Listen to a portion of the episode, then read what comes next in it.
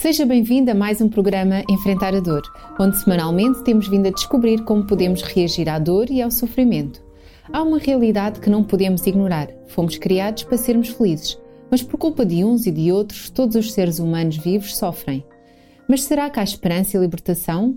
Como é que conseguimos alcançar a libertação? São questões como estas que veremos respondidas com a minha convidada Dulce Neto. Olá, Dulce. Olá. Encontramos-nos hoje, no último programa, uh, para discutirmos mais um pouco sobre a dor. E hoje vamos falar mesmo no Acabou a Dor. Uh, como há pouco estava a dizer, por culpa de uns ou de outros, todos os seres humanos sofrem uh, neste planeta. O planeta sofre, mas para além de sermos os seus responsáveis mais diretos, também somos as suas principais vítimas.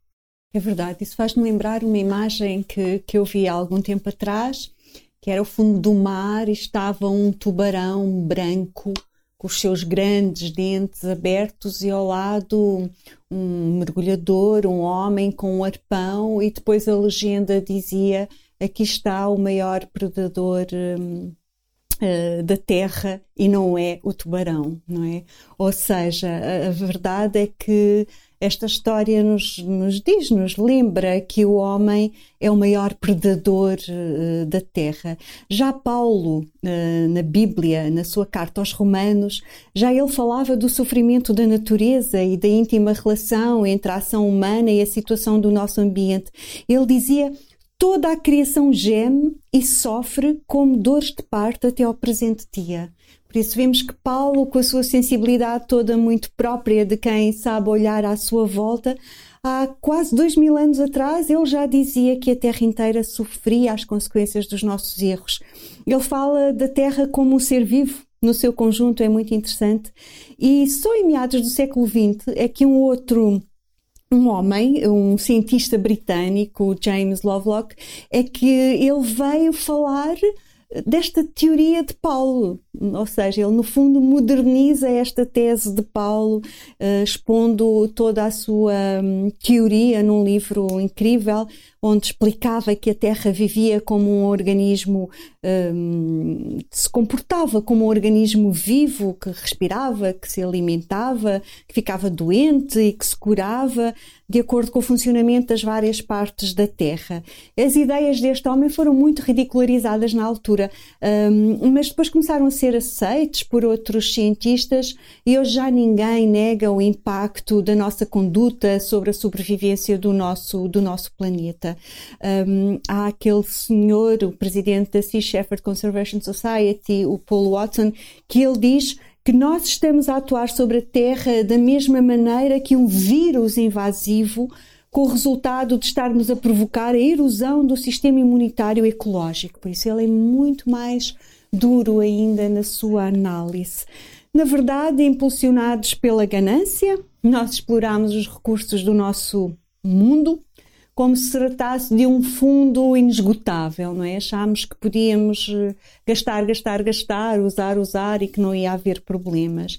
E a verdade é que temos transformado o nosso mundo num, num ser doente que se contorce de dor, como dizia Paulo. Ainda é possível livrarmos a Terra das consequências da nossa poluição?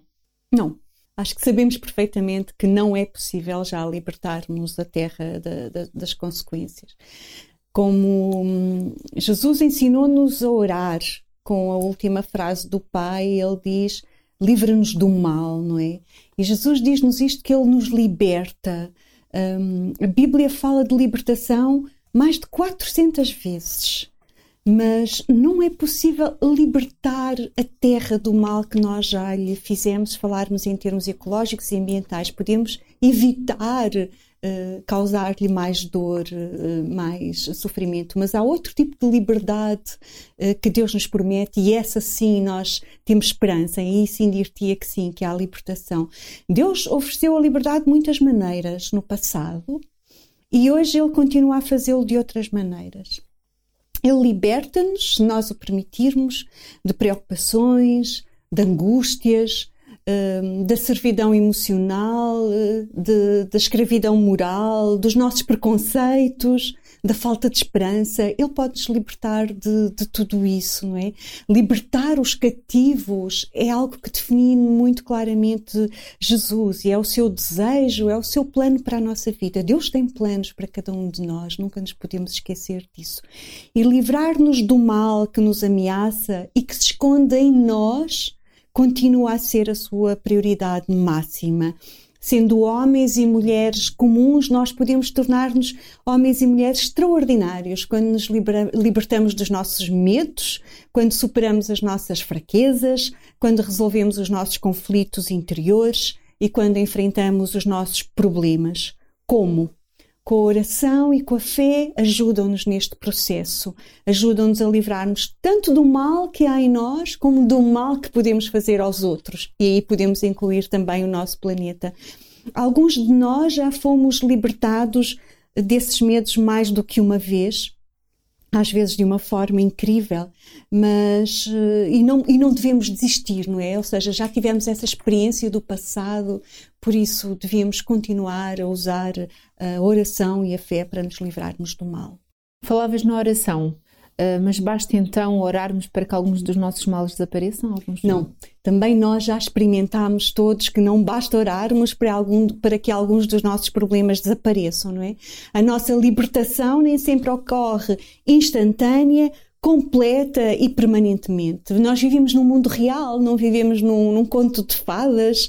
O Criador deu-nos inteligência, deu-nos capacidade de decidir, de escolher para sermos livres nós necessitamos, eh, para o sermos totalmente, totalmente livres, nós precisamos primeiro de desejar ser livres e de fazer a nossa parte.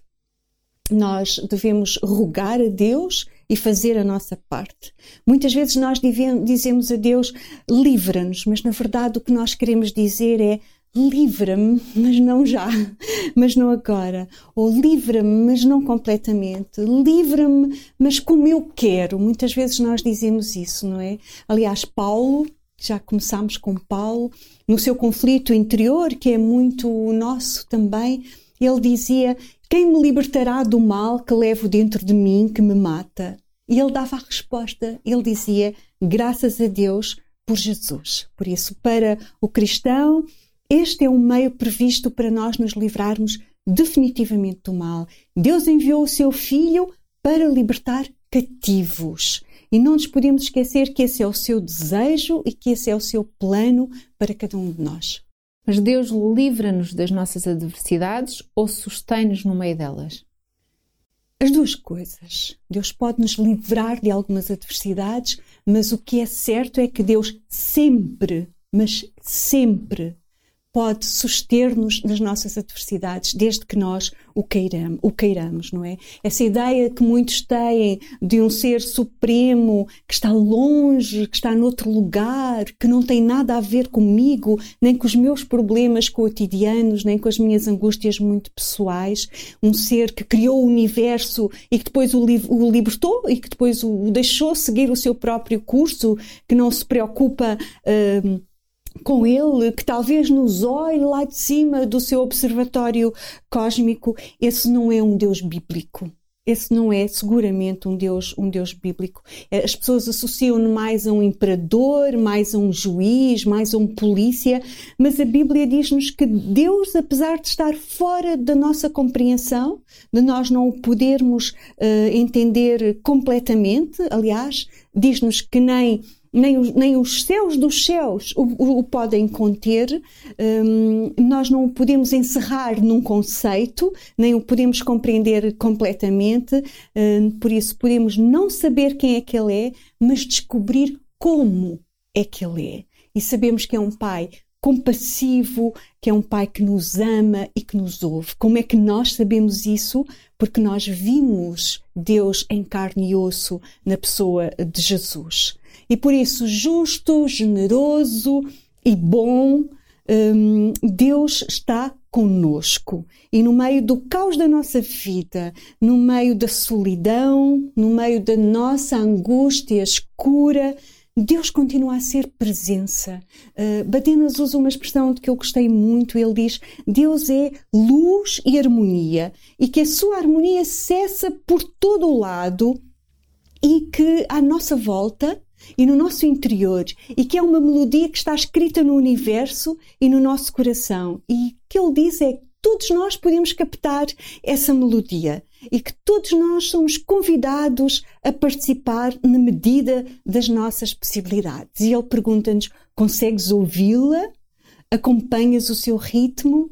E eu diria que para nós podermos escutar esta melodia, nós temos que silenciar o ruído uh, da nossa vida agitada e prestar e prestar atenção. Há quem acompanhe esta melodia e há quem siga na sua da sua própria melodia. Há quem pense que crê em Deus, mas a sua vida está em desarmonia com a verdade e, o amor, e com o seu amor. Outros nem sequer se questionam sobre se há alguém a dirigir esta grande orquestra, mas apostam tudo em favor do bem. Estes, no concerto da vida, diz Badenas, assobiam ao compasso do universo sem o saberem. Está muito musical esta ideia de, de Roberto Badenas. Eu acho que o que é interessante ver é que, no meio da confusão que nos rodeia, por vezes é difícil captar a harmonia que sustém o universo, mas solidariedade, compreensão, paciência, perdão, todos nós sabemos de facto o que é que é importante para a harmonia e estar em sintonia com a fonte de todo o bem é algo que nós podemos compreender, é algo que nós podemos sentir. E devíamos lembrar-nos que cada um tem uma partitura única e pessoal nesta grande orquestra. Podemos tocá-la melhor ou podemos tocá-la pior, mas temos um papel. Estamos a chegar ao fim do livro. E no final da nossa rápida viagem por, uh, pela dor, uh, pelo sofrimento, nós tomamos consciência de que todos nós podemos fazer alguma coisa para que o sofrimento, frequentemente inútil e destrutivo, seja apaziguado.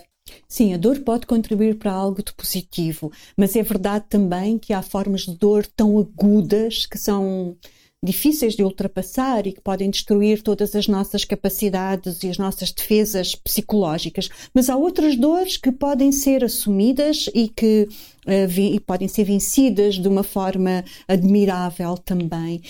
Há, há, uma expressão muito interessante de um, de um, filósofo muito conhecido, Kierkegaard, que ele diz que para começar a amar o próximo é preciso ter sofrido muito. É aquela ideia que nós vimos no outro dia, não é? Perante a dor, em vez de nos tornarmos solitários e amargos, sejamos solidários. Olhemos para os outros, compreendamos a dor dos outros e façamos alguma coisa.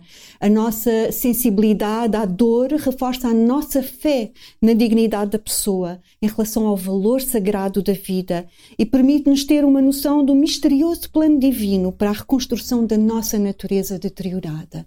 E ao dar valor ao outro, eu também não vou fazer mal ao outro, ou vou pensar duas vezes antes de lhe fazer mal quando nos colocamos ao serviço do bem, lutando energicamente contra tudo aquilo que o degrada, nós desenvolvemos uma solidariedade fraterna para com os nossos irmãos que sofrem e começamos a transformar dessa maneira o terreno da dor que é a antecâmara da morte, na vitória pela vida. Por isso temos aqui um papel a fazer. Não há nenhuma dor, diz Roberto Badenas, que não possa ser enobrecida por quem a sofre ou por quem a acompanha. E esta grandeza constantemente ameaçada faz parte de qualquer verdadeira proeza. Ele diz que os mártires e os heróis mais admiráveis demonstram-nos que comprometer-se com o alívio do sofrimento, em qualquer das suas formas, é um ato radical. É um ato radical da humanidade que, pelo caminho do amor, pode levar ao sacrifício mais, mais sublime. Cristo mostrou melhor do que ninguém que o ser humano, perante o poder paralisante do mal, é capaz de receber força espiritual em qualquer situação.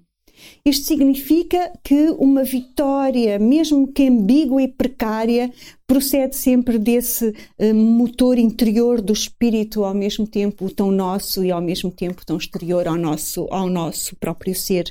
No Getsemane, Jesus viveu esta luta entre a recusa da dor e a aceitação do inevitável. Quando estivermos perante este dilema, lembremos que até Jesus passou por isto. Mas Jesus uh, vence este, este dilema para conseguir algo muito mais importante diante do qual o sofrimento era secundário, que era a plena entrega à vontade divina. O crente pode encontrar recursos infinitos quando ele confia no amor de Deus. A sua paz dá-nos coragem para suportar as nossas aflições, porque é possível enfrentar todas as coisas quando se tem a certeza que o sofrimento do presente é passageiro. Paulo dizia: Posso todas as coisas em Cristo que me fortalece. Posso todas as coisas em Cristo que me dá forças. E o resto Ele mesmo fará. Sendo assim, a felicidade que está ao nosso alcance em situações duras, em situações de prova, não é a ausência do sofrimento, mas é sim a paz da alma. E isso é fundamental. Deus promete libertar-nos do sofrimento total, mas não agora, mas não nesta vida, não neste mundo. Agora temos que esperar, temos que ser pacientes e esperar com confiança naquele que nos acompanha e que está sempre conosco. Deixemos uh, por agora as janelas do nosso espírito abertas à luz da fé. Cristo virá em breve, pela segunda vez, para cumprir a sua promessa de pôr um fim a todo o mal. E Deus enxugará toda a lágrima dos nossos olhos e não haverá mais morte, nem mais pranto, nem mais clamor, nem mais dor, porque já as primeiras coisas passaram. Este é um versículo bíblico que está em Apocalipse e que é muito consolador quando estivermos em dor. O amanhã pertence a Deus. O melhor está para vir. Gostaria muito de agradecer, Dulce, de uma forma muito especial, não por estares comigo hoje, mas por uh, nos teres orientado, por nos teres guiado nestas 15 sessões em que juntas conseguimos uh, falar sobre a dor, sobre o sofrimento e de uma forma extremamente clara apresentar o livro do, do professor Badenas. Só segui o livro. Muito obrigada por todo o teu carinho e pela clareza com que uh, terminamos assim o nosso programa e as nossas sessões. Obrigada. Chegamos ao fim do livro Enfrentar a Dor. Com este livro podemos ver que é possível encontrar ajuda para enfrentar a dor com dignidade e realismo. Apresentamos, através de uma série de reflexões, como podemos entender o porquê da dor e como enfrentá-la com sentido.